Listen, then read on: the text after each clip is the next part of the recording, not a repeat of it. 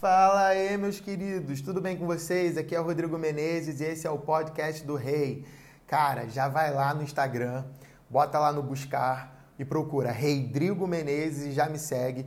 E eu não sei também qual é a plataforma é, digital que você está ouvindo esse podcast, mas independente de qual plataforma seja, já vai lá no meu perfil e segue, se inscreve para você receber mais mensagens como essa. Amém? Hoje eu quero falar sobre o nosso verdadeiro destino. Cara, hoje, em nome de Jesus, você vai descobrir esse verdadeiro destino que o Senhor tem para você. Porque você foi criado para um propósito específico. Deus colocou um propósito apaixonado dentro de cada um de nós. E à medida que a gente vai vivendo esse propósito, a gente sente o seu prazer sobre nós. Então existe um propósito sobre você. Deus te criou com um propósito único. A palavra de Deus diz que antes da fundação do mundo, o Senhor já tinha planejado a gente, ou seja, tem um propósito para você viver. É... E quando você sabe esse propósito, quando você sabe seu chamado, quando você sabe seu destino, você segue em frente, independente do que aconteça. Você vê Jesus. Jesus ele passou pelo que ele tinha que passar, simplesmente porque ele sabia do destino dele, ele sabia qual era o chamado dele, qual era o propósito dele. Então não importa se teve é, dor, sofrimento no processo, ele passou porque ele sabia onde ele ia chegar. Você vê Paulo passando pela mesma coisa, Davi lutando com um gigante. Por que, que você acha que Davi lutou com aquele gigante? Davi sabia que não ia perder. Davi sabia que não seria derrotado, porque existia uma palavra profética sobre o destino de Davi, que era para Davi ser rei de Israel. Então Davi sabia que ele sairia vitorioso daquela luta, daquela conquista. Ele sabia que ele teria a vitória, porque ele sabia onde ele ia chegar. E se você pega a história também de Davi, você vê todo o processo doloroso de Davi, porque Davi sabia que Deus era fiel para cumprir o propósito dele na vida dele. É, em Jeremias 29, 11 fala: Porque sou eu que conheço os planos que tenho para vocês, diz o Senhor, planos de fazê-los prosperar e não de lhes causar dano planos de dar-lhes esperança e um futuro. Muitas das vezes você fica pensando: ah, será que Deus tem um futuro para mim? Será que Deus tem algo de bom para mim? Será que realmente eu vou prosperar? Será que eu vou viver coisas incríveis? Cara, tá aqui na palavra. Você precisa acreditar na Bíblia. Se você tem dúvidas, então você não é crente. Desculpa, você precisa ser salvo. Porque se você nasceu de novo, você nasceu de novo porque você creu na palavra. E a palavra está dizendo que o Senhor tem planos de fazer você prosperar, de te causar coisas boas de te dar esperança e um futuro. O Senhor tem um futuro para mim e para você. Amém? É, em Atos 20, 24, Paulo diz: Todavia não me importo nem considero a minha vida de valor algum para mim mesmo, se tão somente puder terminar a corrida e completar o ministério que o Senhor Jesus me confiou. O Senhor Jesus te confiou um ministério, um chamado, um propósito, um destino e você precisa terminar essa corrida. Paulo disse que queria terminar a corrida, mas lá em 2 Timóteo 4, 7, ele fala para Timóteo: combati o bom combate, terminei a corrida e guardei a fé. E ele fala isso porque ele conseguiu viver aqui na terra o propósito que o Senhor tinha para a vida dele. Em seguida, no versículo 8 de 2 Timóteo 4, Paulo fala: Agora me está reservada a coroa da justiça que o Senhor, justo juiz, me dará naquele dia. E não somente a mim, mas também a todos os que amam a sua vinda. Quem são esses que amam a vinda do Senhor?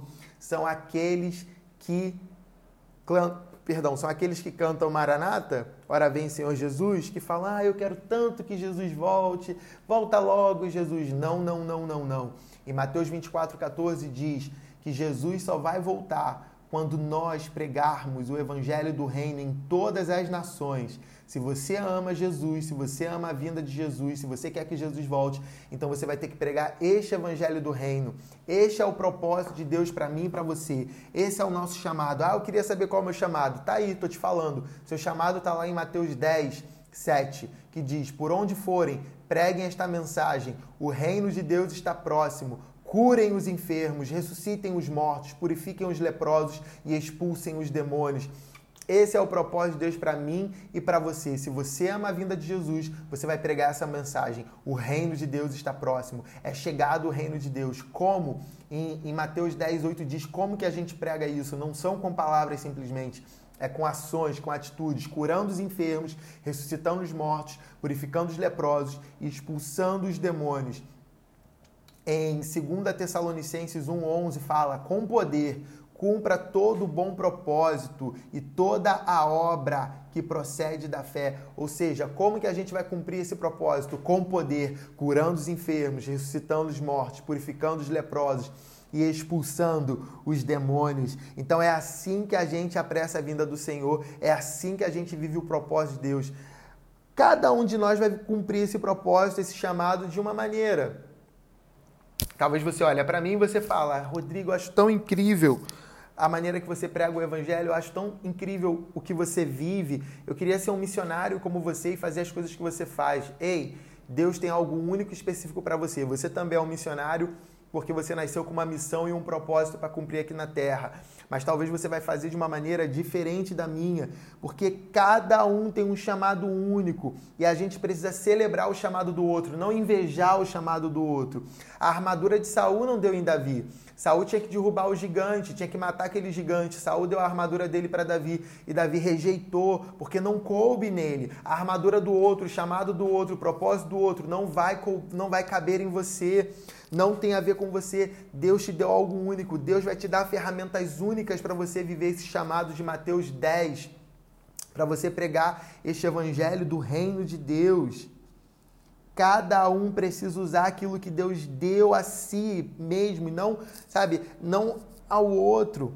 E Deus colocou em você desejos. E é assim que você descobre qual é o seu chamado. Ele quer que você cumpra esses desejos que estão no seu coração. E talvez você fala, ah, mas em Jeremias 17, 9, fala que o coração do homem é corrupto. É, então, como assim eu vou confiar nos meus desejos? Ué, você não nasceu de novo? A não ser que você não tenha nascido de novo, a não ser que você não seja uma nova criatura, a não ser que você não seja crente. Se você nasceu de novo, então agora você tem um novo coração. E é através desse novo coração que o Senhor ele vai se comunicar a você com as vontades e desejos dele. Amém? É... Agora, porque você tem esse novo coração, você pode desejar os sonhos de Deus, os desejos de Deus, sonhar esses sonhos, sabe? É, é, agora você pode sentir qual é o propósito de Deus para você. Eu não sei, mas talvez o seu coração, talvez não, eu sei que o seu coração ele queima por fazer alguma coisa. Existe um sonho, existe um desejo profissional no seu coração. E Deus quer que você cumpra esse desejo que está no seu coração porque foi ele que colocou em você. Agora que seu coração é um coração convertido, é um novo coração, é o coração do Senhor. Você vai pregar o evangelho do reino de Deus de alguma forma. E eu sei que essa forma está dentro do seu coração. A palavra de Deus diz que existem sete esferas da sociedade para você atuar: igreja, família, governo, educação e ciência, economia e negócios, arte e entretenimento, comunicação e mídia. Existem sete esferas para você atuar. Somente 5% dos cristãos vão servir dentro da igreja, vão cumprir o chamado como o meu, de líder da igreja. Os outros 95% vão atuar na família, no governo, na educação, na economia, nas artes e na comunicação. O que queima no seu coração? É abrir uma empresa? É ser um psicólogo? é ser um chefe de família, trabalhar com, é trabalhar com aconselhamento de, de, famílias, é ser um psiquiatra, é ser um coach, é, ser, é trabalhar na política, no governo, é ser um professor, um cientista, um biólogo, um médico, um empresário, né? um economista, um, um, um executivo, é ser um artista, é trabalhar com entretenimento, com a comunicação, com a mídia. O que queima no seu coração? O Senhor quer usar isso que queima no seu coração para que o evangelho do reino seja propagado. Aleluia. Aleluia.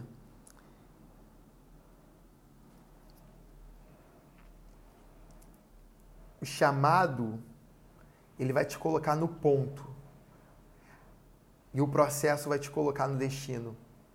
Quando você recebe chamado, cara, eu fui chamado para isso, eu sei para que, que eu fui chamado. É o ponto de partida, mas vai vir um processo que vai te levar até o destino que o Senhor tem para mim e para você. Paulo descobriu seu destino lá em Atos 9.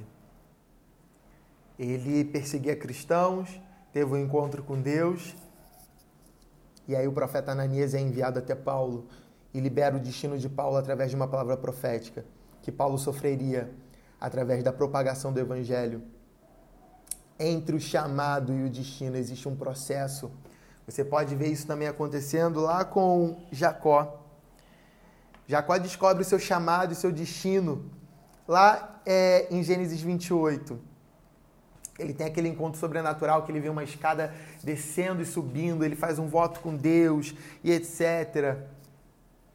Só que aí, 14 anos depois, é que o nome dele é transformado em Gênesis 32. E em Gênesis 35, anos depois, ele recebe a confirmação desse chamado e começa a viver esse chamado e destino. Então existe um processo até você viver o seu destino. Você precisa permanecer no seu processo, sendo fiel no seu processo. Eu queria falar um pouco sobre o evangelho do reino e as esferas da sociedade. Jesus disse lá em Marcos 16: Vão pelo mundo todo e preguem o evangelho a todas as pessoas. Mas em Mateus 28, 18, Jesus manda a gente discipular as nações, não só pregar o evangelho, mas discipular as nações. E a gente precisa entender que não basta só pregar, a gente precisa discipular. Então, não basta só pregar a salvação, ah, que as pessoas sejam salvas, né? Porque em Marcos 16 fala para a gente pregar o evangelho, só que, como eu falei, Mateus 28 fala para a gente discipular as nações, fazer discípulos de todas as nações. Então, o evangelho do reino, perdão, então a salvação ela vai gerar plantação de igrejas, numa quantidade maior de pessoas, missões, é, salvações, sinais e maravilhas, colheita de almas. Mas o evangelho do reino, além de gerar isso, ele vai gerar uma qualidade, transformação social. A gente vai discipular as pessoas, as pessoas vão se tornar a imagem e semelhança de Jesus e elas vão, a gente vai trazer a restauração do propósito original. E é isso que as pessoas precisam entender. Muitos só estão pregando esse evangelho de salvação, só salvação, só salvação, mas a gente precisa discipular as nações, a gente precisa discipular as pessoas para elas voltarem para a sociedade e viver um avivamento nessa sociedade, a restauração de todas as coisas na sociedade. Né? É, se você for estudar as histórias do aviva, dos avivamentos, você vai ver que todas as vezes que acontece um avivamento, o evangelho, a pregação do evangelho, ela acontece e a sociedade ela é transformada. E é isso que o Senhor quer fazer com a gente. O, a, pregar salvação é o que a gente chama de evangelho CPF, ou seja, é um impacto que passa de pessoa para pessoa. O, o que acontece quando nos preocupamos com cada uma delas é, é a transformação social. Então a gente precisa se preocupar. Ou seja, então, pregar a salvação é simplesmente pregar um evangelho CPF. É um evangelho individual para cada pessoa. Porém, quando a gente prega o evangelho do reino, é o evangelho CNPJ, porque agora vai ter um impacto maior. Não é só o impacto da minha vida, mas é o impacto regional, estadual, municipal, nacional. E é o que a gente precisa buscar trazer. Né? É... A gente tem 40 milhões de evangélicos e alguns estudos dizem que são 60 milhões de evangélicos no Brasil e a gente não tem visto a transformação do Brasil, a gente não tem visto a transformação da sociedade brasileira. A gente viu que eleger um presidente que supostamente é cristão também não trouxe transformação para o Brasil. A transformação do Brasil não está no comunismo ou socialismo, por isso que o PT não trouxe essa transformação. A transformação do Brasil também não está no Bolsonaro, por isso que ele não conseguiu transformar o Brasil. A transformação do Brasil está em homens e mulheres de Deus de verdade que se posicionam e entram nessas esferas da sociedade e começam a governar né, a sociedade. A gente é conhecido, nós somos conhecidos como o país da corrupção, como um dos maiores índices de feminicídio e violência doméstica, além do abuso e maus tratos com crianças e adolescentes. São tantas as questões sociais que necessitam de atenção, mas boa parte da igreja brasileira negligencia seu papel de transformação e foca em apenas alcançar novos membros. Vamos crescer a nossa igreja, vamos crescer o nosso nome, vamos fazer aqui, né, nosso mini império, quando na verdade a gente deveria estar preocupado com a transformação social ao redor, porque o reino de Deus, ele traz isso. É, a gente pode ver que o avivamento lá de Gales, por exemplo, as pessoas elas foram tão transformadas com o poder de Deus que elas alcançaram muitos outros. Logo, suas ações foram impactadas pelo evangelho. A taxa de criminalidade caiu tanto que os policiais ficaram ociosos ou até mesmo desempregados. Os tribunais ficaram vazios, o consumo de álcool foi reduzido drasticamente, mais de 60%, e muitos bares foram fechados. Grande parte da população quitou suas dívidas, as famílias e os casamentos foram restaurados, comprovando realmente o tamanho do impacto que o evangelho do reino traz para uma sociedade. Ah, a gente não tem que se preocupar com a sociedade. Deixa eu te falar, está aqui no país de Gales. Quando o avivamento aconteceu no país, olha o que aconteceu. E a gente vê no Brasil. Eu acredito que o Brasil está começando um avivamento, mas a gente precisa ainda de muito. A gente precisa de uma reforma, porque um avivamento sempre vai culminar em reforma. Você vê, cara, os policiais ficaram desempregados, os bares se fecharam, as famílias foram restauradas. As pessoas que viviam com o nome sujo limparam seus nomes, sabe? Isso é avivamento. E talvez você é essa pessoa que bebe, que enche a sua cara, você é essa pessoa que está endividada, que deve Deus e o mundo, sabe? Você é essa pessoa que, que, que é corrupta, que tem jeitinho brasileiro, o Senhor quer alcançar você. Essa transformação tem que começar através de mim e de você. Na época de John Wesley, que criou a igreja metodista, foi a mesma coisa, aconteceu um grande despertar. As pessoas foram tão marcadas pelo ministério de John Wesley que elas reformaram os orfanatos, os hospitais e as prisões. O avivamento trouxe impacto político, econômico, alívio à pobreza e às injustiças. Milhares de pobres passaram para a classe média devido ao cuidado específico às suas carências.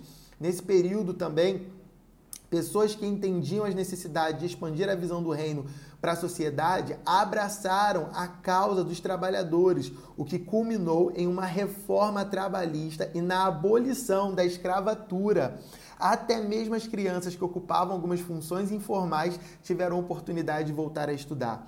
É atribuído ao avivamento de John Wesley o fato de não ter ocorrido uma revolução sangrenta na Inglaterra como houve na França. Isso porque essas pessoas compreenderam o papel poderoso do evangelho como instrumento para mudar não somente almas, mas cidades e nações.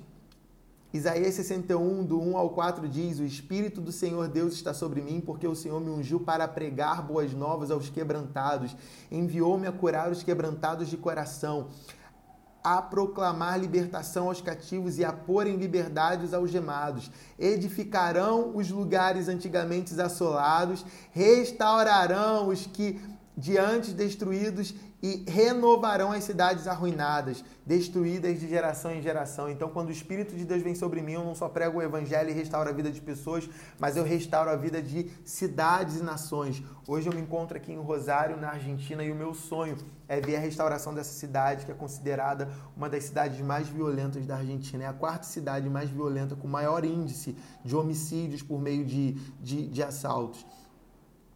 O evangelho, ele não se restringe ao perdão de pecados ou ao livramento da nossa alma do inferno. Ele também tem poder para sarar e restaurar a nossa terra. Por isso que em 2 Crônicas 7,14, o Senhor está falando: se o meu povo que se chama pelo meu nome se humilhar, orar e buscar a minha face e se converter dos seus maus caminhos, então eu ouvirei dos céus e perdoarei os seus pecados e sararei as suas terras. Não tem só perdão de pecados e salvação da alma, mas tem restauração da terra. O Senhor quer restaurar, quer sarar a nossa terra. Um dos maiores exemplos de excelência que temos é o de João Calvino. Ele discipulou Genebra de cima de um púlpito, quando dizia que não existia diferença entre sagrado e secular. Ele falava work as worship, quer dizer, trabalho como adoração. Calvino insistiu a forte ética de trabalho entre os cristãos, ensinando que todas as coisas pertencem a Deus e que ser desleixado no emprego era um desrespeito ao Criador. Os cidadãos de Genebra assinaram um pacto comprometendo-se a enviar os seus filhos é, é, é, as recém-formadas escolas públicas, que empenharam um grande esforço na educação de todos. Além disso, quando falamos sobre assistência social, o serviço era prestado sem discriminação de nacionalidade aos necessitados. O cuidado com a saúde popular por meio de um programa de visita médica domiciliar e hospitalar também ocorria, assim como os esforços do governo na capacitação profissional e no combate ao desemprego com ofertas de trabalho pelo governo é, e etc. Existia uma ênfase no suporte aos pobres, idosos e desamparados, bem como um ataque frontal à escravidão. Uau! E assim Genebra foi transformada. A gente precisa parar de dividir o santo do profano, aliás, do sagrado para o secular. O santo do profano tem, mas o sagrado do secular. Não existe sagrado secular. O Senhor uniu todas as coisas a gente às vezes precisa servir um reinado que não é celestial, assim como foi com José, Daniel, Esther. Ah, mas se eu for para lá eu vou me desviar. Ei, então você não nasceu de novo. Porque antes, no Antigo Testamento, os leprosos nos contaminavam, mas debaixo da graça somos nós que purificamos os leprosos. E o Senhor te chamou para você purificar os leprosos que estão nos ambientes de lepra desse mundo a primeira esfera da sociedade que talvez você tenha sido chamado é a esfera da igreja. Talvez você foi chamado para ser um, um, trabalhar no ministério integral, ser integral no ministério para fazer o que eu faço, para trabalhar full time com a igreja, plantando igreja, edificando a igreja, nesse, nessa, nessa primeira esfera. Mas somente 5% dos cristãos foram chamados para essa esfera. A segunda esfera é a esfera da família. Talvez você foi chamado para trabalhar nessa esfera como um psicólogo, como alguém que, que trata de famílias, que cuida de famílias, conselho tutelar, assistente, assistência social, né, área de aconselhamento familiar, entre tantas outras.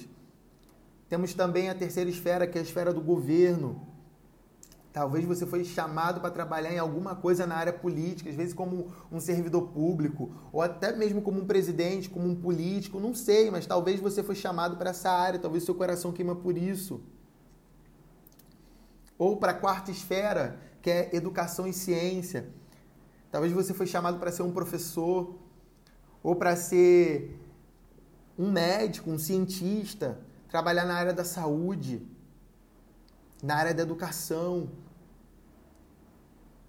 a quinta esfera é a esfera da economia e negócios. Talvez você foi chamado para trabalhar com economia, talvez você foi chamado para trabalhar na bolsa com investimentos, para ser um empresário, para ser um executivo, para ser um grande líder dentro de uma empresa.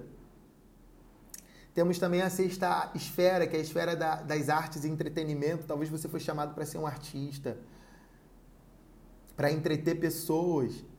Talvez você foi chamado para essa área, para música, para ser um videomaker, para ser um estilista, trabalhar com moda, trabalhar com esporte, ser um ator, uma atriz. A sétima esfera é a esfera da comunicação e mídia. Talvez você foi chamado para ser um comunicador, trabalhar na televisão, em sites, em internet, canais de YouTube, redes sociais, jornais, ser um jornalista, trabalhar com estação de rádio, com revista. E aí? Qual o seu chamado? O que, que seu coração queima para você fazer? Através dessas esferas, você vai pregar o evangelho do reino e vai transformar vidas de pessoas, realidades, cidades, nações. Ah, Rodrigo, mas vai vir o anticristo e vai vir perseguição e as coisas vão piorar nos últimos dias. Deixa de ser lerdo. Você acha que o anticristo ele vai perseguir uma igreja apática que só faz culto? Tu acha que o anticristo só vai perseguir quem está preocupado com crescer igreja, com crescer nome de estrutura denominacional? Tu acha que nos últimos dias a igreja vai, a igreja vai ser perseguida porque ela está fazendo culto, porque ela abrir um prédio, tu acha que é por isso que, vai, que a grande tribulação vai acontecer? Deixa de ser lerdo.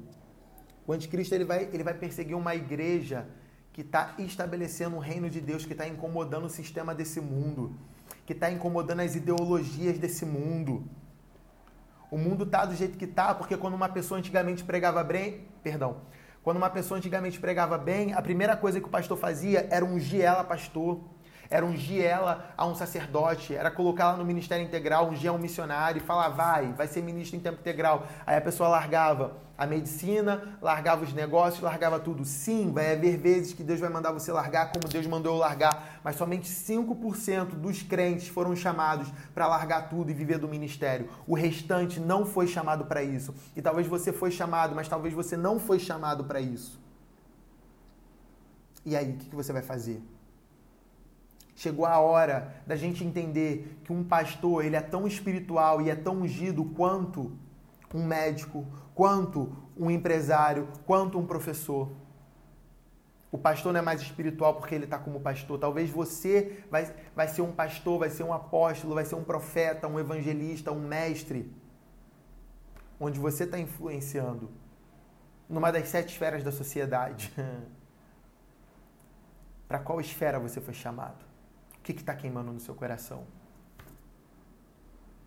Entra no processo e vai viver aquilo que Deus chama para viver. Se você morresse agora, pensa comigo. Se você morresse agora, hoje, você poderia falar: Eu vivi o meu chamado. Eu vivi aquilo que Deus me chamou para fazer. Ou não. Se a sua resposta é não, então está na hora de você se posicionar e viver aquilo que Deus chamou para viver.